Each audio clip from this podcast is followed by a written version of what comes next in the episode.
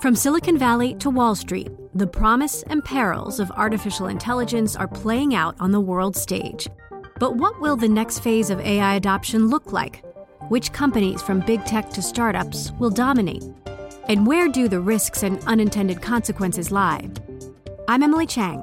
Join me at Bloomberg Tech in San Francisco, May 9th, to answer many of the industry's burning questions, alongside Snap's Evan Spiegel, Xbox President Sarah Bond, OpenAI's Brad Lightcap, top researcher Dr. Fei Fei Li of Stanford, and many more. More details and just a few tickets left at bloomberg.com/techsf.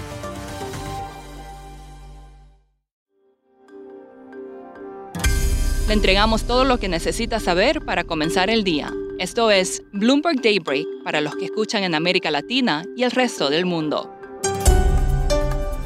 Buenos días y bienvenidos a Bloomberg Daybreak América Latina. Es miércoles 14 de junio de 2023, soy Ignacio Liberadol y estas son las noticias que marcan el día. Las acciones suben hoy en la apertura con los mercados preparados para que el presidente de la Reserva Federal, Jeremy Powell, anuncie una pausa en su ciclo de aumento de tasas. Los futuros de Estados Unidos suben tras el cuarto aumento consecutivo del S&P 500, la racha ganadora más larga desde principios de abril. El índice se está acercando a los 4.400 puntos, un nivel en el que no cotizó durante más de un año. La Fed está preparada para mantener este miércoles las tasas de interés sin cambios por primera vez en 15 meses, pero los traders no se confían porque ven todavía un sesgo alcista que indicaría una posible reactivación de los aumentos de tasa a partir de julio. Altos funcionarios chinos están celebrando reuniones urgentes con economistas y líderes empresariales sobre cómo impulsar la economía, dijeron personas familiarizadas con las discusiones. Del otro lado, los ejecutivos están pidiendo al gobierno que adopte un enfoque de crecimiento más orientado al mercado. Donald Trump insistió en su inocencia e instó a los fiscales a retirar los cargos en su contra en sus primeros comentarios públicos luego de comparecer ante un tribunal federal. Trump desestimó los cargos y los calificó como interferencia electoral.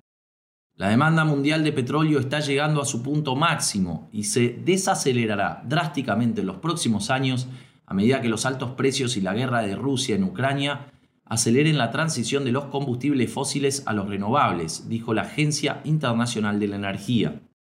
Petrobras está analizando la mejor alternativa para su participación en Braskem. Hasta el momento no se ha tomado ninguna decisión, dijo la compañía estatal petrolera de Brasil, pero agregó que el sector petroquímico es un elemento clave del plan estratégico de la empresa.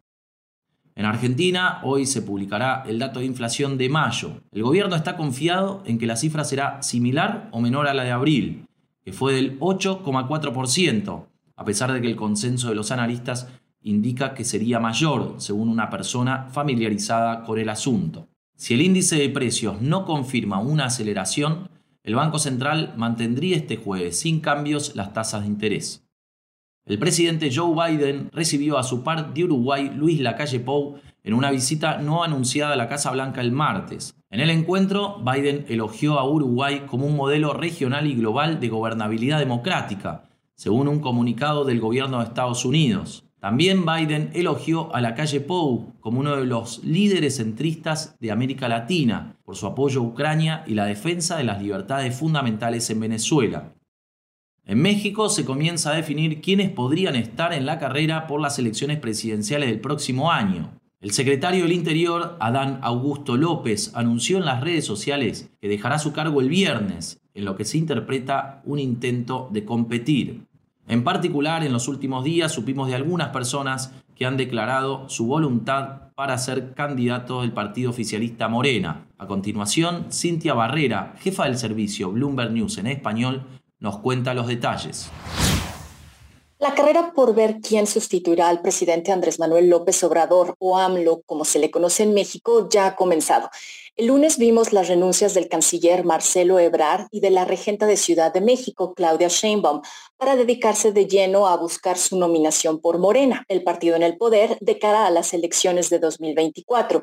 Muy probablemente también veremos en breve las renuncias de Ricardo Monreal, coordinador de los senadores de Morena, y del secretario de Gobernación, Adán Augusto López, para enfocarse de lleno a sus aspiraciones presidenciales. Cintia, ¿estos candidatos buscan ser vistos como una continuación del gobierno actual o diferenciarse de alguna forma? Hasta ahora pareciera que la mayoría de los contendientes de izquierda a la presidencia de México serán una extensión del proyecto de López Obrador. Eh, Sheinbaum es vista como la hija política del presidente, muy propensa a repetir el mensaje, palabras y actitudes de su mentor. Sin embargo, ella es eh, la que es favorecida por la mayoría de las encuestas de intención de voto. Eh, el secretario López es un avesado operador político que ha ejecutado sin cortapisas los deseos del presidente como su número dos dentro del gabinete. Monreal es otro muy experimentado político que operó desde el Senado para AMLO durante la primera mitad del sexenio, pero la relación entre ambos se enfrió, aunque recientemente fue acogido de nueva cuenta por AMLO. Quizá el que tiene una relativa mayor independencia del presidente sea Ebrard, quien tuvo una destacada labor dentro del gabinete de AMLO, gestionando las vacunas en medio de la crisis del COVID, apagando crisis con Estados Unidos o contratando pipas para transporte de combustible.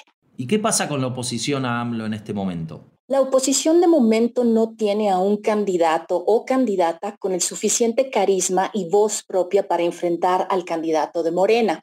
La apuesta es eh, que entre varios partidos políticos elijan a un representante, pero hasta el momento todos los esfuerzos lucen desarticulados. La posibilidad de que derroten a Morena en el 2024 luce distante. Por último, un palacio de mármol que evoca Versalles está a la venta en Dubái por 204 millones de dólares. La vivienda más cara de la ciudad tiene casi 5.600 metros cuadrados de espacio interior, con 700.000 láminas de pan de oro, un garage para 15 autos, un acuario de arrecife de coral y salas de pánico. Eso es todo por hoy. Soy Ignacio Liberadol. Gracias por escucharnos. Para conocer todas las noticias que necesita para comenzar el día, revise Daybreak en la app Bloomberg Professional, donde puede personalizar las noticias que desee recibir. También puede suscribirse a la versión solo audio en Spotify, Apple Podcasts o la plataforma de su preferencia. Eso es todo por hoy. Escuche de lunes a viernes Bloomberg Daybreak.